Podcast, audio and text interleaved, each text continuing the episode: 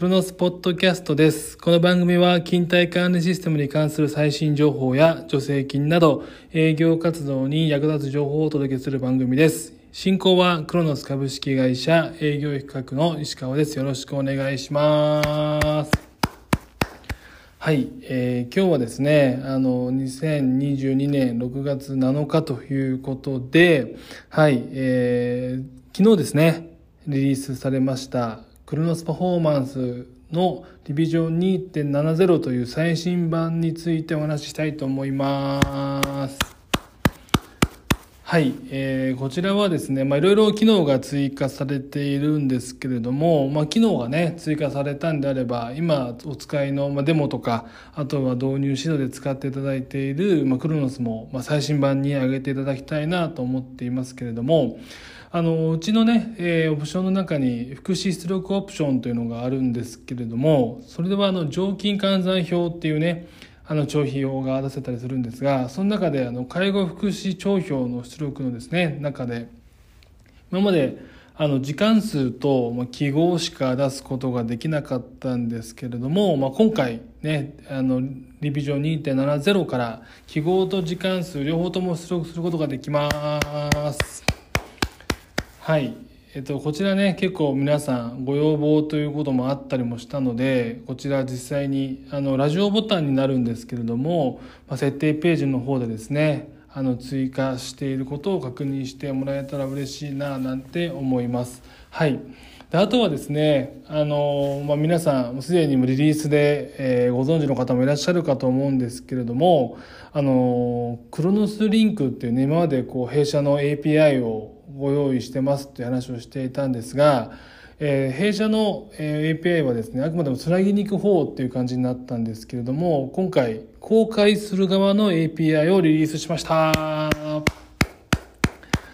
い。えっ、と、なので、こちらはですね、まあ、クロノスフォーラムでもご案内はしているんですけれども、まあ、公開 API っていうのをリリースさせていただいて、あの、まあ、一般的な企業様から、まあ、いろんな、こう、ソフトベンダーさんも使っていただけるような、えーものになりますんで、ぜひ使っていただけたらと思います。基本的にはですね、あの、マスターデータの連携機能っていうところと、あと、給与データの引き渡しの部分っていうのが、まあ、大ききまあ、機能として搭載されておりますのでこちらですね、まあ、特にまあ、あのすでにですねうちと連携していただいている、まあ、給与メーカーさんとかあとマスターを連携したいよっていうお客様もしいらっしゃればですねぜひあの実際にうちのホームページページからですね、まあ、クロノスリンクありますんで公開 API 見てもらえたら嬉しいななんて思います。あの詳細はねあのうちのホームページのお知らせにリリースが載っておりますんでこちらを見てもらえると嬉しいななんて思います。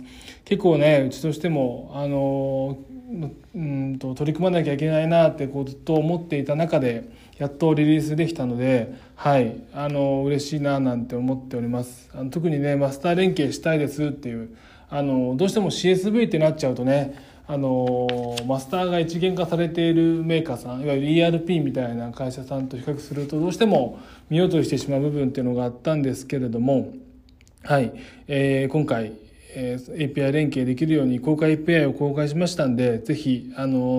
ご興味あるベンダーさんお客様はですねお引き合いいただけたらと思います。はい、あとはですねあの給与フォーマットも若干追加しておりましてえっ、と、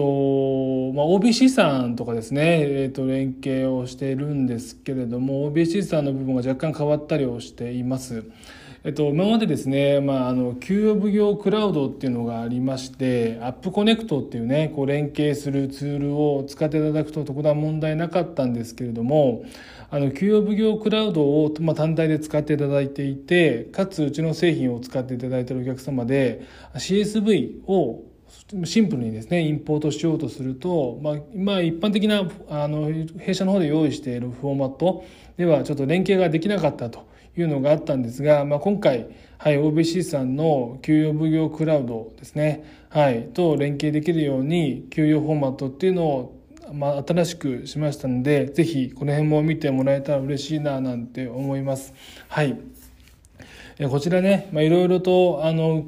お客様のご要望があって機能追加している部分になりますが他にもやっぱりねいろいろとこう機能の追加してほしいという要望は強くあるんじゃないかなというふうに思います。はい、こちらについてはあの、まあ、先日からもお話ししておりますけれどもクルノスフォーラムのですね各会場でやっている意見交流会っていうのがあります。あの弊社のですね開発もつないであの名古屋大阪福岡については実際にその開発部長が現場に行ってですねあの直接お話をしてこう回答するっていう機会にもなりますし他のま広島とかあとは金沢とかでいうとオンラインでつないでですね実際にこう Zoom のビデオ録画をしながらお客様のご要望っていうのを